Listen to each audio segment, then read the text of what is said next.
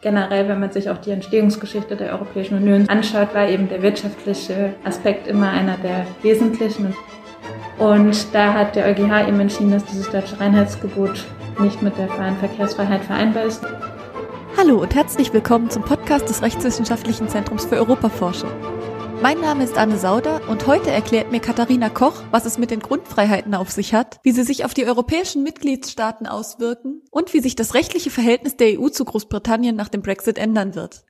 Katharina Koch ist wissenschaftliche Mitarbeiterin am Lehrstuhl für Europarecht, Völkerrecht und öffentliches Recht, wo sie gerade an ihrer Doktorarbeit über Online-Hate Speech schreibt. Heute aber ging es wie gesagt um die Grundfreiheiten und zunächst einmal erklärt uns Katharina natürlich, worum es sich dabei eigentlich handelt. Seitdem es die Europäische Wirtschaftsgemeinschaft, die der Vorreiter der Europäischen Union war, ist eben Ziel der Union oder eines der Ziele der Europäischen Union, einen gemeinsamen Binnenmarkt zu errichten. Und ein solcher Binnenmarkt ist eben ein freier Raum, wo eben neben den Waren und Dienstleistungen auch Personen und Kapital eben frei über die Grenzen dürfen. Und das ist eben der Unterschied eines Binnenmarkts zu einer Zollunion oder zu einem Freihandelsabkommen oder einer Freihandelszone weil eben dort nicht nur Ware frei gehandelt werden kann, sondern eben auch die weitere wirtschaftliche Bereiche wie eben Personen, Kapital und Dienstleistungen ebenso erfasst werden. Und das sind eben die, diese Freiheiten, nennt man eben die Grundfreiheiten. Und das ist eben im AIUV neben der Warenverkehrsfreiheit die Arbeitnehmerfreizügigkeit, die Dienstleistungsfreiheit, die Niederlassungsfreiheit und die Freiheit des Kapital- und Zahlungsverkehrs. Waren die vorher als Grundfreiheiten konzipiert oder ist das ein Konzept, das dann später die waren immer schon so konzipiert und haben sich im Prinzip auch nicht groß geändert. Das Einzige, was jetzt eben durch den Vertrag von Lissabon sich geändert hatte, war, dass die vorher eine andere Artikelnummer hatten. Das heißt zum Beispiel die ähm, Verkehrsfreiheit, die jetzt in Artikel 34 geregelt ist, hatte früher einen anderen Artikelnummer. Ich glaube, das war der Artikel 28 des EWG-Vertrags und das ist die einzige Änderung, aber inhaltlich hat sich da nicht wirklich was geändert. Okay, also die Grundfreiheiten gab es schon im Vertrag der Europäischen Wirtschaftsgemeinschaft. Genau. Und der wurde in den Vertrag von Lissabon nochmal genau. aufgenommen. Genau. Warum hat man da einen neuen Vertrag gemacht? Weil die Europäische Union ja mit dem Vertrag von Lissabon, das ist ja sozusagen die abgekupferte Version des Verfassungsvertrags, den man in den 2000er Jahren sich, worum man sich da bemüht hatte. Und der ist ja gescheitert nach zwei Referenden. Und man wollte aber trotzdem die Europäische Union neu organisieren und neu strukturieren. Und deswegen hat man dann eben versucht, mit dem, oder dem Verfassungsvertrag, den man entwickelt hatte, alle Elemente rausgestrichen, die an einen Staat erinnern, also zum Beispiel die Staatshymne und solche Aspekte rausgenommen. Und das ist eben der heutige Vertrag von Lissabon. Und warum heißen diese Grundfreiheiten jetzt genau Grundfreiheiten? Also in der Literatur werden sie ab und zu mal mit den Grundrechten des deutschen Grundgesetzes verglichen, also offensichtlich in der deutschen Literatur. Ist da was dran? Nicht wirklich, weil die Grundrechte und Grundfreiheiten eben komplett unterschiedliche Zielrichtungen haben. Also es gibt einige Grundrechte und Grundfreiheiten, die dann doch in die gleiche Richtung gehen und die gleichen Aspekte schützen. Aber der Grundansatz, der hinter den beiden Konzepten steht, ist eben ein ganz anderer, weil eben die Grundfreiheiten primär dazu dienen, dass wir einen wirtschaftlichen Handel zwischen den Staaten erleichtern und eben dieser wirtschaftliche Aspekt der Hauptfokus ist während wir bei den Grundrechten ja eben das oberste Ziel haben, dass die Würde des einzelnen Menschen eben geschützt werden soll und demnach die Grundrechte jedem Menschen unabhängig, welche Geschlecht, welcher ähm, Religion oder so weiter eben ihm zustehen und von Geburt an eben zukommen, während die Grundfreiheiten eben immer auch voraussetzen, dass wir diesen grenzüberschreitenden Bezug haben, dass wir eben Handel haben wollen oder einen Bezug haben zwischen zwei verschiedenen Mitgliedstaaten der Europäischen Union. Also die Grundfreiheiten schützen genau wie die Grundrechte schon einzelne Menschen äh, oder stehen einzelnen Menschen zu, aber nur wenn sie aus anderen Ländern der Europäischen Union kommen. Ja, und der Grund, wieso sie existieren, ist eben halt der Unterschied, weil eben, wie ich gerade ja schon gesagt habe, sind die Grundfreiheiten ziehen ja eben darauf ab, dass der Binnenmarkt errichtet werden soll oder ein, dass ein Binnenmarkt innerhalb der Europäischen Union angestrebt wird und demnach der wirtschaftliche Aspekt ja der ausschließliche Aspekt ist dort. Und der Adressat ist ja demnach auch der Staat, der eben die Mitgliedstaaten, die eben gehalten sind, keine Handelshemmnisse zu errichten und das sind eben auch bei den Grundfreiheiten primär die nationalen Mitgliedstaaten, die eben da in dem Bereich handeln sollen. Während wir jetzt zum Beispiel bei den Grundrechten, gerade wenn wir uns auch den Grundrechtekatalog der Grundrechtecharta anschauen, da eben primär Adressat die Europäische Union ist und ihre Organe, die eben die Rechte, die dort in dem Grundrechtekatalog gewährt werden, durchsetzen sollen und dass eben bei den Grundrechten da auch der Ziel eben ein anderes ist, weil es eben nicht um die Wirtschaft geht, sondern eben um die Würde des Einzelnen, unabhängig von Geschlecht, Haut, Farbe und so weiter, sondern eben jedem Menschen einfach zustehen, wenn man eben existiert. Welche Bedeutung haben denn die Grundfreiheiten deiner Meinung nach im, im allgemeinen Rechtekatalog der EU? Eine sehr große. Also der EuGH beschäftigt sich sehr regelmäßig mit den Grundfreiheiten. Generell, wenn man sich auch die Entstehungsgeschichte der Europäischen Union, so wie wir sie halt heute kennen und haben, anschaut, war eben der wirtschaftliche Aspekt immer einer der wesentlichen und der Aspekt, der immer die Integration weiter vorangetrieben hat und auch eben Motor der Integration war und das eben in oberster Stelle stand. Und von daher haben eben viele nationale Gerichte eben im Wege eines Schwabentscheidungsverfahrens eben nationale Regelungen hinterfragt und eben vom EuGH nachfragen lassen, ob das eine Beeinträchtigung der Grundfreiheit ist, der das eben dann auch durch seine sehr weite Rechtsprechung und sein sehr weites Verständnis davon eben dann auch vorangetrieben hat und Handelshemmnisse, sogar weit es eben geht, abgebaut hat. Also bei den Grundfreiheiten ist es eher mal so, dass Staaten den EuGH fragen, ob das eine, eine Verletzung der Grundfreiheit nicht ist. Also die nicht Staaten, sondern die nationalen Gerichte, weil vom EuGH kann man als natürliche Person nur im Rahmen einer Nichtigkeitsklage klagen. Ansonsten hat man als natürliche Person überhaupt keinen Klageweg vom EuGH. Der Weg ist halt normalerweise so, dass wenn jetzt eine unionsrechtliche Vorschrift gilt, wird die von den Mitgliedstaaten eben umgesetzt und nicht von den europäischen ähm, Organen. Das eben auch bedeutet, dass nationale Gerichte dann gehalten sind, das nationale Recht oder die unionsrechtliche Vorschrift eben anzuwenden und auszulegen. Wenn man sich jetzt aber überlegt, die Europäische Union hat 27 Mitgliedstaaten aktuell und die Rechtssysteme in allen Ländern sind eben doch sehr unterschiedlich nach wie vor und haben eben ein unterschiedliches Verständnis, was eben dazu führen würde, dass es eine sehr unterschiedliche Interpretation der unionsrechtlichen Vorschriften gibt, was ja eben dem Ziel einer Harmonisierung widersprechen würde. Und deswegen gibt es vom EuGH diesen Mechanismus des Vorabentscheidungsverfahrens. Das heißt eben ein nationales Gericht oder ein nationaler Richter, der eben Zweifel daran hat, wie er eine unionsrechtliche Vorschrift auszulegen hat, kann diese Frage eben dem EuGH stellen der dann diese Frage eben beantwortet, indem er das Unionsrecht auslegt. Der trifft keine Entscheidung für den Einzelfall, sondern sagt generell, dass das Unionsrecht dann so zu verstehen ist, dass es einer nationalen Vorschrift, die dieses und jenes vorsieht, eben widerspricht, sodass dann eben mit der Interpretation durch den EuGH der nationale Richter jetzt dann seine eigene Entscheidung treffen kann und darf und muss. Und wenn der EuGH beschließt, dass dieses und jenes Gesetz oder Verordnung gegen die Grundfreiheiten verstößt, ja. dann nehme ich an, muss das auch in nationales Recht umgesetzt werden. Genau, dann darf der nationale Richter in seinem Urteil, wenn der EuGH entschieden hat im Rahmen dieses Farbentscheidungsverfahrens, dass das eben eine Beeinträchtigung der Grundfreiheit ist, kann eben der nationale Richter dann die nationale Norm nicht anwenden aufgrund des Anwendungsvorrangs des Unionsrechts. Und vor den nationalen Gerichten klagen ja natürliche Personen, klagen die dann auf Verletzung der Grundfreiheiten? Die wenden sich halt primär gegen die nationale Maßnahme, die sie betrifft, weil wir uns ja nachher noch mit der Warenverkehrsfreiheit beschäftigen. Das ist vielleicht ein gutes Beispiel, wenn man sich jetzt vorstellt, dass es irgendeine Einfuhrbeschränkung gibt für irgendeine Ware und ich jetzt aber als Händler diese Ware einführen möchte und die einführe beispielsweise, werde ich ja von der Behörde, die dafür zuständig ist, dann im Zweifel ein Bußgeld bekommen, weil ich eben gegen diese Einfuhrbeschränkung verstoßen habe. Und wenn ich dann mich gegen diesen Bußgeldbeschwert beschwere, weil ich dann sage, das ist halt eine Beeinträchtigung meiner Warenverkehrsfreiheit, weil ich eben diese Einfuhrbeschränkung hatte, dann wird eben das Unionsrecht relevant und wird, kommt eben zur Bedeutung und Anwendung. Okay, da sind wir dann schon direkt bei der wahren Verkehrsfreiheit. Also wir haben uns ja entschieden, uns heute nur mit zwei Grundfreiheiten zu beschäftigen. Genau. Ähm, und eine davon ist die wahren Verkehrsfreiheit. Und wie du gerade gesagt hast, darf eigentlich innerhalb der EU jeder Verkäufer oder jede Verkäuferin sein oder ihre Waren frei anbieten. Sind dann auch die Vorgaben oder Gesetze zu diesen Waren in jedem Mitgliedsstaat gleich? Das kommt immer sehr stark auf den Bereich an, um welchen Bereich wir uns jetzt, mit welchem Bereich wir uns jetzt beschäftigen. Es gibt viele Bereiche oder einige Bereiche, die eben unionsrechtlich harmonisiert sind, so nennt man das. Das heißt, da haben wir einheitliche Regelungen auf europäischer Ebene in Form einer Verordnung oder einer Richtlinie. Es gibt aber auch nach wie vor noch sehr viele Bereiche, wo es keine unionsrechtlichen Vorgaben für die Ware gibt, wo dann die nationalen Staaten auch Vorgaben machen können. Also die europäischen Vorgaben wachsen praktisch organisch mit den Problemfällen, die auftreten. Ja, und je nachdem, also die Union hat ja auch eben nicht in allen Bereichen die Kompetenz. Natürlich gerade im Bereich des Binnenmarkts sind die Kompetenzen sehr, sehr stark und sehr groß. Und eben auch zur Angleichung des Binnenmarkts kann die Union eben Harmonisierungsmaßnahmen erlassen. Aber da fehlt halt bei vielen Teilen auch der Wille, dass man das macht. Und wenn man sich jetzt vorstellt, wie viele Waren es gibt, dafür jede einzelne Ware auf unionsrechtlicher Ebene eine Harmonisierung zu finden, immer eine Einigung zu haben zwischen Parlament und Rat, ähm, ist halt sehr anstrengend, so dass man das eben halt nicht in allen Bereichen gemacht hat. Okay. Und es ja auch nicht in allen Bereichen halt auch so erforderlich ist, dass man wirklich eine unionsweite ähm, Harmonisierung hat. Also nehmen wir mal an, Deutschland hat eine, eine Regelung dazu, wie eine Ware bezeichnet werden soll oder welche, welche Vorgaben es geben muss, wenn eine Ware so und so bezeichnet wird. Mhm.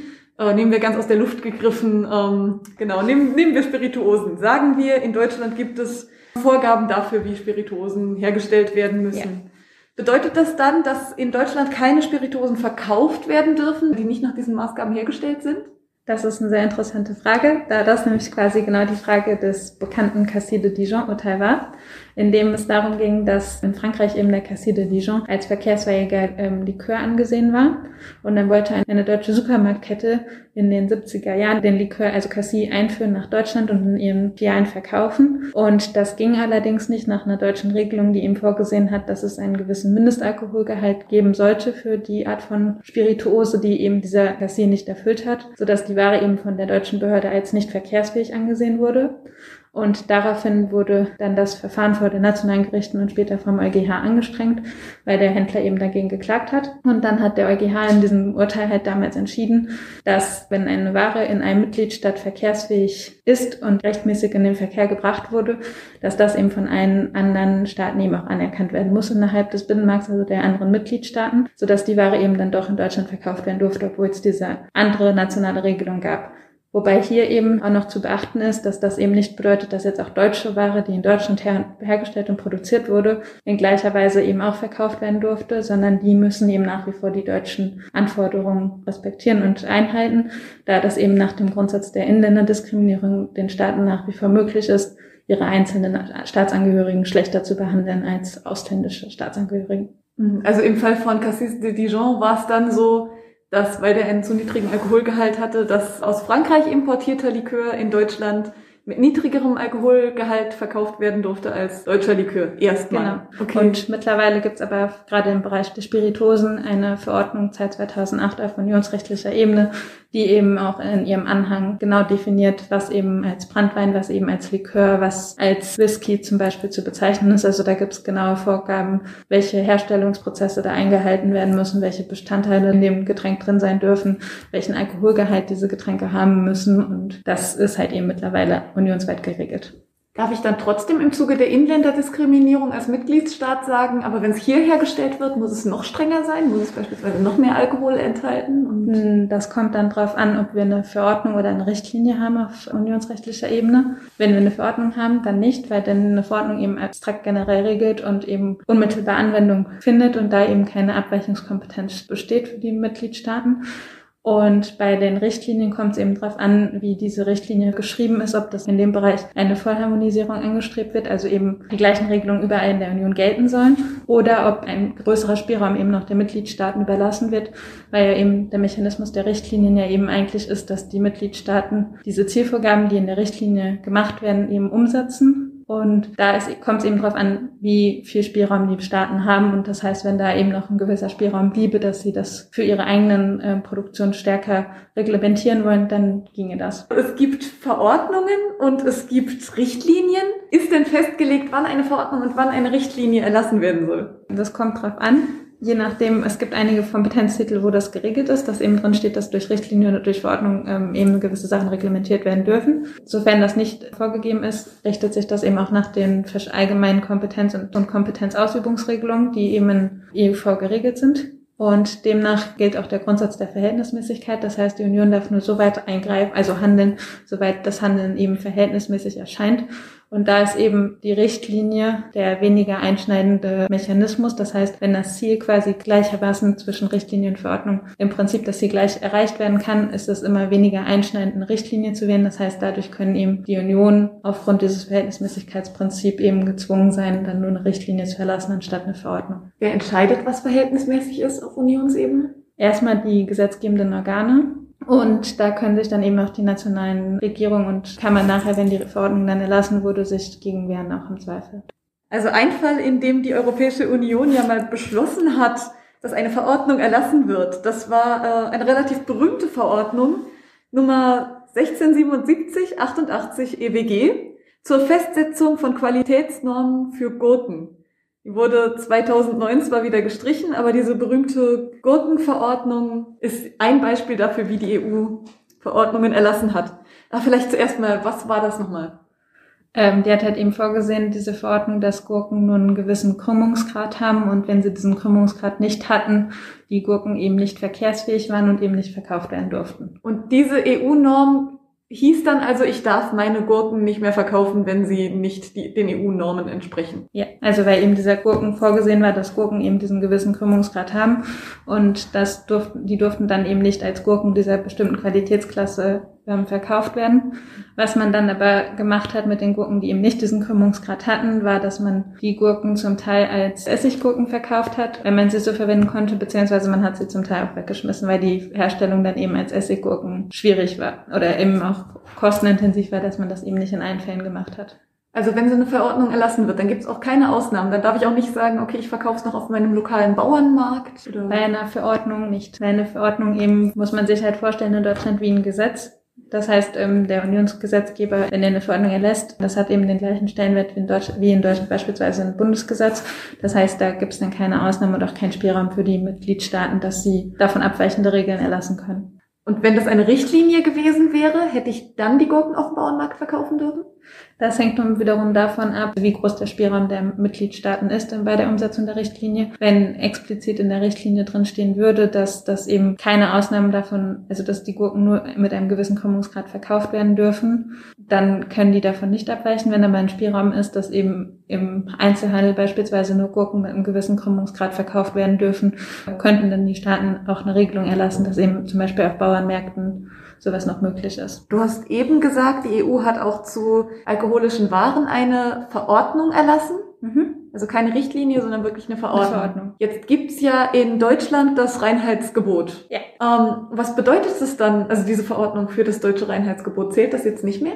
Von dieser Verordnung für Alkoholiker, die bezieht sich im Prinzip nur auf Spiritosen, das heißt Bier fällt da nicht drunter. Das heißt, das hat erstmal keinerlei Bedeutung für das deutsche Reinheitsgebot. Allerdings war das deutsche Reinheitsgebot auch Gegenstand eines Verfahrens vom EuGH, da nämlich in Deutschland nach dem damaligen Biergesetz die Vorschrift gab, dass Bier nur als Bier verkauft werden darf in Deutschland, sofern es nach dem deutschen Reinheitsgebot gebraut wurde, was eben ausländische Brauereien eben davon abgehalten hat oder dem Marktzutritt erschwert hat, weil die eben nicht immer zwingend nach dem deutschen Reinheitsgebot gebraut haben, sondern eben auch zum Teil noch andere Inhaltsstoffe mit in dem Bier drin waren.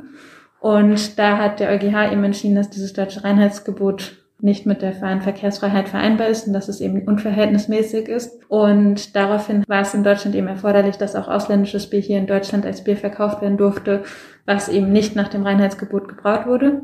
Allerdings gibt es nach wie vor in Deutschland eine Regelung, die eben vorsieht, dass für gewisse Biersorten, also primär untergäriges Bier, immer noch strengere Anforderungen gelten als für ausländische Bierproduzenten, äh, Brauereien.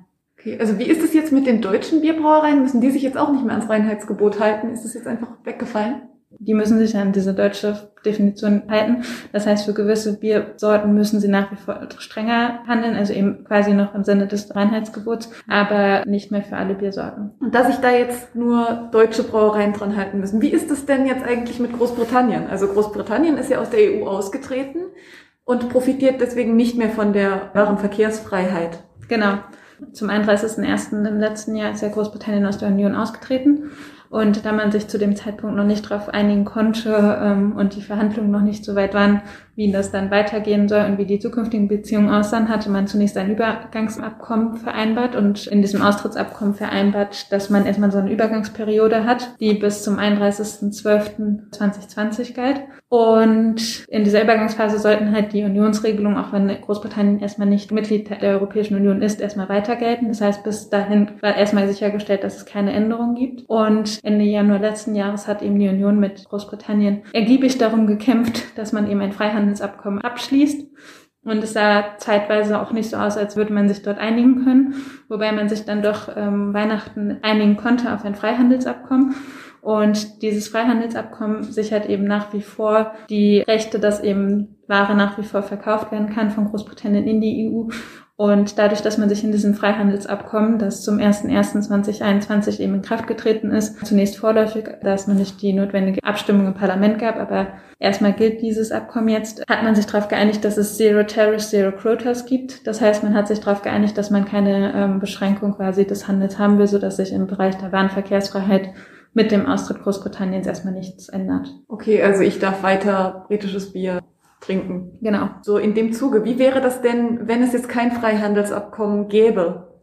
Wenn wir jetzt kein Freihandelsabkommen zustande gekommen wäre, wo es ja nach auch zwischenzeitlich aussah, weil die Verhandlungen zwischenzeitlich sehr schwierig sich gestaltet hatten, dann würde Großbritannien jetzt eben als ganz normaler Drittstaat angesehen werden nach den ähm, Regeln des Welthandelsrechts. Das heißt, da würden dann ähm, Zölle erforderlich für gewisse Ware je nachdem und ähm, gäbe es eben drastische Handelsbeschränkungen für den Handel zwischen Großbritannien und der EU. Also diese Handelsbeschränkungen beziehen die sich dann auch auf die Richtlinien, die einzelne EU-Mitgliedstaaten erlassen haben? Wie ist es denn, wenn ich jetzt in England etwas produziere, das aber nicht den Maßgaben der einzelnen Mitgliedstaaten entspricht? Auch dort hat man sich meines Wissens nach darauf geeinigt, dass es eben auch darauf ankommt, dass die Ware nach dem Herkunftsland entsprechend in den Verkehr gebracht wurde. Das heißt, hier würde dann auch keine Unterschiede mehr bestehen. Also wird es weiter so gelten, wie wir es bisher gesehen haben. Das heißt, wenn die Ware in Großbritannien rechtmäßig in den Verkehr gebracht ist, dürfte die dann eben auch in, in die EU äh, eingeführt werden und hier vertrieben werden. Und in anderen Drittstaaten? Wenn die Ware in Großbritannien hergestellt würde und dann zum Beispiel in ein Nicht-EU-Land importiert werden sollte, käme es eben dann auf die äh, Vereinbarung zwischen den beiden Ländern ab. Und wenn es keine Vereinbarung gäbe, dann wird es nach dem Welthandelsrecht sich richten, sodass die Ware dann eben tendenziell eher die Anforderungen im Bestimmungsland erfüllen müsste. Und mit Großbritannien wird sich überhaupt irgendwas ändern? Also wenn wir jetzt dieses Freihandelsabkommen haben, ist das Freihandelsabkommen genauso gut wie die Warenverkehrsfreiheit mhm. innerhalb der EU? Nein, trotz des Freihandelsabkommens ist ja Großbritannien ja zum 01.01.2021 aus dem Binnenmarkt ausgetreten. Das heißt, im Wesentlichen erstreckt sich auch dieses Freihandelsabkommen nur auf Ware und zum Teil auf Dienstleistungen. Aber alle anderen Grundfreiheiten, die wir gesehen haben, also Niederlassungsfreiheit, Arbeitnehmerfreizügigkeit und die Kapital- und Zahlungsfreiheit, finden halt so keine Anwendung mehr. Okay, Warenfreiheit bleibt bestehen, Arbeitnehmerfreizügigkeit nicht. Was ist die Arbeitnehmerfreizügigkeit? Die Arbeitnehmerfreizügigkeit gewährleistet eigentlich dem Gedanken entsprechend, dass, wie wir das bei der Ware gesehen haben, dass wenn ich eine Ware rechtmäßig in den Verkehr gebracht habe, dass die Ware dann auch in allen Mitgliedstaaten vertrieben werden darf und entsprechend diesem Gedanken sichert die Arbeitnehmerfreizügigkeit einem Arbeitnehmer zu, dass wenn er die Berechtigung hat, in einem Mitgliedstaat eine gewisse Qualifikation erworben hat und einen Beruf hat, dass er diesen dann eben auch in allen anderen Mitgliedstaaten ausüben kann, was eben beinhaltet beispielsweise, dass der Abschluss dann anerkannt wird, um eben den Job dort ausüben zu können. Eben gibt es auch eine Richtlinie zur Anerkennung von Berufsqualifikation, wo eben geregelt ist, dass wenn ich in einem Mitgliedstaat gewisse Berufsqualifikation erworben habe, dass die dann eben anerkannt wird. Aber das bedeutet, dass ich eigentlich als Arbeitgeberin jeden Abschluss aus jedem Land gleich werten muss. Bedeutet das auch, dass ich beispielsweise MuttersprachlerInnen nicht bevorzugen darf vor Menschen, die einen gleichwertigen Sprachabschluss aus, aus einem anderen Mitgliedsstaat mitbringen? Im Prinzip ja, weil als Arbeitgeber, also da gibt es auch Rechtsprechung vom EuGH zu, das ist der Angonese-Fall. Da ging es darum, dass ein italienischer Staatsangehöriger in Österreich studiert hatte und der kam eben aus der Provinz Bozen, wo die eben geprägt davon ist, dass dort Deutsch und Italienisch beide Sprachen eben gesprochen werden. Und da er eben aus der Region kam, hat er eben auch beide Sprachen fließend gesprochen. Und er hatte sich dann bei einer Bank beworben in der Region und wollte dort eben arbeiten nach seinem Studium, wurde aber abgelehnt, weil er eben einen bestimmten Sprachnachweis nicht erbringen konnte, dass er eben Italienisch und Deutsch spricht, ähm, die eben nur in dieser Region erworben werden konnte, dieser spezielle Sprachnachweis. Und der hat dann eben geklagt oder hat sich dagegen diese Ablehnung dann gewehrt, weil er darin eben eine Einschränkung seiner Arbeitnehmerfreizügigkeit gesehen hat, weil es ja für ihn als italienischer Staatsangehöriger weniger attraktiv wird, im Ausland studieren zu gehen, wenn es dann für ihn schwieriger wird, in der Region dann ein Jahr später den Job zu finden, weil es ja für jemand, der in der Region wohnt, einfacher ist, an den Sprachnachweis zu kommen. Und da hat der EuGH gesagt, dass es eigentlich ja in dem Punkt, in dem Urteil oder zumindest unter den Bedingungen keine Erforderlichkeit ergibt dafür, dass man diesen speziellen Sprachnachweis erfordert, sondern es wäre vielmehr ausreichend oder auch gleich effektiv, wenn man sagen würde, man muss halt eben die Sprachkenntnis nachweisen, aber ohne, dass es eben dieser spezielle Sprachnachweis sein muss, sondern dass es ausreichend ist, wenn man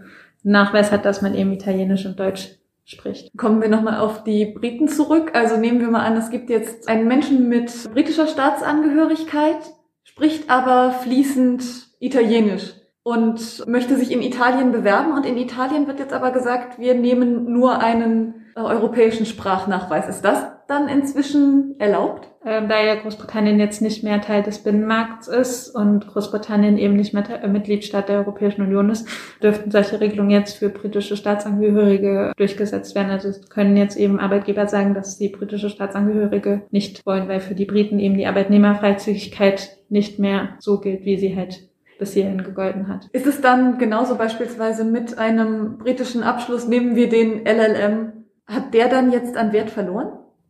Da ja beispielsweise der LLM auch in allen anderen Ländern erworben werden kann, ist zum Beispiel ja auch hier am Europa-Institut, hat der keinen Einbuße dadurch erlitten.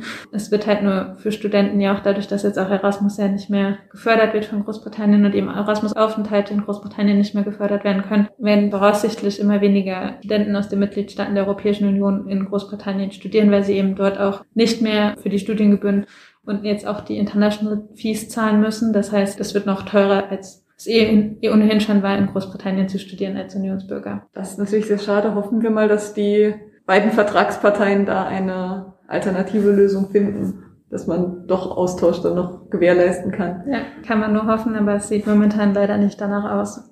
Was passiert denn jetzt, wenn ich äh, als Britin schon in, in einem EU-Staat arbeite? Da hatte man auch in dem Austrittsabkommen im letzten Jahr schon sich Gedanken zu gemacht, wie man das handhaben möchte mit den britischen Staatsangehörigen, die jetzt in einem der Mitgliedsländer der Europäischen Union wohnen und arbeiten, beziehungsweise den EU-Angehörigen, die jetzt in Großbritannien schon leben und arbeiten. Und in diesem Austrittsabkommen hat man eben vorgesehen, dass es für die, auch im Rahmen der Übergangsfrist, hat sich da auch erstmal nichts geändert.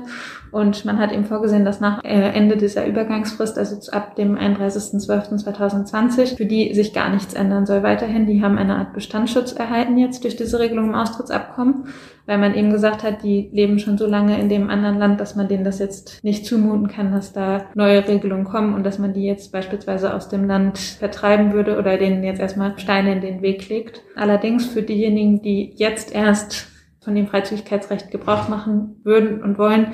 Das heißt, die jetzt von beispielsweise Deutschland nach Großbritannien wollen oder von Großbritannien in ein anderes Mitgliedland, die zählen eben als Drittstaatangehörige. Das heißt, die müssen sich wie alle anderen Drittstaatsangehörigen auch darum bemühen, dass sie ein Visum haben, um je nachdem, für welchen Beruf es geht, eben auch eine Arbeitserlaubnis und sich da eben entsprechend den bürokratischen Dingen unterwerfen. Also es wird jetzt unattraktiver zu versuchen, in Großbritannien oder andersrum für Briten hier in der EU eine Arbeit zu finden. Ich denke mal, dass sich das praktisch nicht groß ändern wird, also dass eben das in der Ausstellung der Visa hoffe ich zumindest, dass da großzügig die Visa eben auch ausgestellt werden in dem Bereich. Aber es ist halt eben der bürokratische Aufwand, der damit zusammenhängt und das macht es ja schon weniger attraktiv. Ja, das stimmt. Da interessiert mich jetzt aber noch, wie das mit staatlichen Stellen ist. Also du hast ja eben schon gesagt, bei dem äh, Angonese-Urteil, das war eine nichtstaatliche Bank, oder? Genau, das ist halt auch eine Besonderheit oder eine Ausnahmeentscheidung in dem Bereich gewesen, weil normalerweise eben auch die Arbeitnehmerfreizügigkeit sich primär auch an den Staat richtet und an die Staaten. Das heißt, also dass der EuGH in diesem Urteil, also in der Angonese-Entscheidung entschieden hat, dass eben auch hier die private Bank daran gebunden war, ist eben eher eine Ausnahme, wobei der EuGH in anderen Bereichen auch Private an die Arbeitnehmerfreizügigkeit gebunden hatte. Und das waren beispielsweise Sportverbände oder eben Private, die eine gewisse wirtschaftliche Stellung und Verbandsstruktur aufweisen, auch Gewerkschaften zum Teil, die durch ihr Auftreten nach außen gleich eine ähnliche Stellung inne hatten wie eben der Staat. Und zum Beispiel bei einer der ersten Entscheidungen, wo das eben so auch entschieden wurde vom äh, EuGH, war die Bosman-Entscheidung, wo es um Transferregelungen im Fußball ging, wo eben die nationalen Fußballverbände an die Arbeitnehmerfreizügigkeit gebunden wurden. Was ist da genau passiert in der Bosman-Entscheidung? Das waren Fußballspieler und damals gab es die Regelung, dass auch nach Ablauf eines Vertrages nach wie vor eine ähm, Ablösesumme fällig wird für den neuen Verein, wenn der Spieler wechselt. Und der Sportler, also wollte dann eben nach Ablauf seines Vertrags den Verein wechseln und ins Ausland gehen. Und dann hat eben sein neuer Verein sich gegen die Ablösesumme, die dann noch gezahlt werden sollte, gewehrt, weil die darin eben eine Beschränkung der Arbeitnehmerfreizügigkeit gesehen haben. Diese Ablösesummen, die man hatte, galten immer, sofern man das den Verein gewechselt hat und der Vertrag auch ausgelaufen ist. Und das hat aber ja dazu geführt, dass gerade wenn ich ins Ausland wechseln will, was ja eben von der Arbeitnehmerfreizügigkeit geschützt wird, wird es ja weniger attraktiv durch die Ablösesumme, auch wenn die innerstaatlich genauso gilt. Also wenn ich ja zum Beispiel in Deutschland von Bayern München zu ähm, einem anderen Verein wechseln möchte als Spieler und da auch die Ablösesumme fällig wird, ist das ja im Prinzip das gleiche, wie wenn ich jetzt die gleiche Ablösesumme zahlen muss, wenn ich jetzt von Bayern München nach Paris wechseln beispielsweise. Mhm. Allerdings ist die Arbeitnehmerfreizügigkeit eben nicht nur ein Diskriminierungsverbot, sondern will eben auch Marktzugangshindernisse ähm, verbieten, sodass eben in dem Bereich, wenn jetzt der Spieler wenn er ins Ausland wechseln will, diese Ablösesumme hat, wird es ja ihn weniger attraktiv, ins Ausland zu wechseln vielleicht und auch für den anderen Verein im Ausland weniger attraktiv, die Spieler zu holen. Also sind inzwischen inländische Ablösesummen erlaubt und ausländische nicht? Nein, mittlerweile gibt es Ablösesummen nur noch während der Vertragslaufzeit gewechselt wird, aber nicht nach Ablauf des Vertrages. Aber du hast es gerade so gesagt, als ob private Firmen nicht von den Gesetzen zur Arbeitnehmerfreizügigkeit betroffen sind. Im Prinzip das? erstmal nicht, sondern nur eben Private mit Verbandsmacht, wie eben Sportverbände. Und der ähm, EuGH hat eben diese Angonese-Rechtsprechung das weitergetrieben, dass eben auch diese kleine private Bank daran gebunden ist, wobei jetzt eben unklar ist, inwiefern das verallgemeinert werden soll und eben umfassend Private dran gebunden werden sollen wenn es hauptsächlich für staatliche Stellen geht. Äh, wie ist es denn beispielsweise dann mit dem Beamtentum? Also ich habe mal gelesen, dass du, um in Deutschland verbeamtet zu werden, auch eine deutsche Staatsangehörigkeit brauchst. Genau, nach dem deutschen Beamtengesetz ist es primär Voraussetzung oder ist eine Voraussetzung, um verbeamtet zu werden, dass man die deutsche Staatsangehörigkeit besitzt. Es gilt aber auch in gleicher Weise nach dem Beamtengesetz für EU Staatsangehörige und für Drittstaatsangehörige, mit denen eben ein entsprechendes Abkommen äh, unterzeichnet wurde. Allerdings ist in dem Zusammenhang auch zu beachten, dass wir bei der Arbeitnehmerfreizügigkeit eine Bereichsausnahme für die öffentliche Verwaltung haben. Das heißt, es gibt einen gewissen Bereich eben nach der Arbeitnehmerfreizügigkeit, in dem diese Freizügigkeitsrechte nicht gelten sollen. Das heißt eben im Bereich der öffentlichen Verwaltung. Das bedeutet in dem Bereich, in dem hoheitliche Tätigkeiten ausgeübt werden, eben aufgrund eines besonderen Vertrauensverhältnisses oder Verbundenheitsverhältnisses zwischen dem Angestellten und seinem Arbeitgeber, also dem Staat. Und das sind eben enger zu verstehen als der Beamtenbegriff, den wir im deutschen Recht haben, aber zum Beispiel bei Polizisten, Streitkräften oder Richtern wird eben diese Bereichsausnahme greifen, dass in dem Bereich, dass er eben in deutschem, nach deutschem Verständnis eben auch alles Beamte sind, die nach wie vor nicht verbeamtet werden könnten. Das war Katharina Koch über die Grundfreiheiten und den Brexit. Wenn Sie, liebe Hörerinnen und Hörer, Fragen oder Anregungen für uns haben, schreiben Sie uns gerne eine Mail an rze.uni-saarland.de. Ich verabschiede mich an dieser Stelle von Ihnen und wünsche Ihnen allen noch ein schönes Wochenende.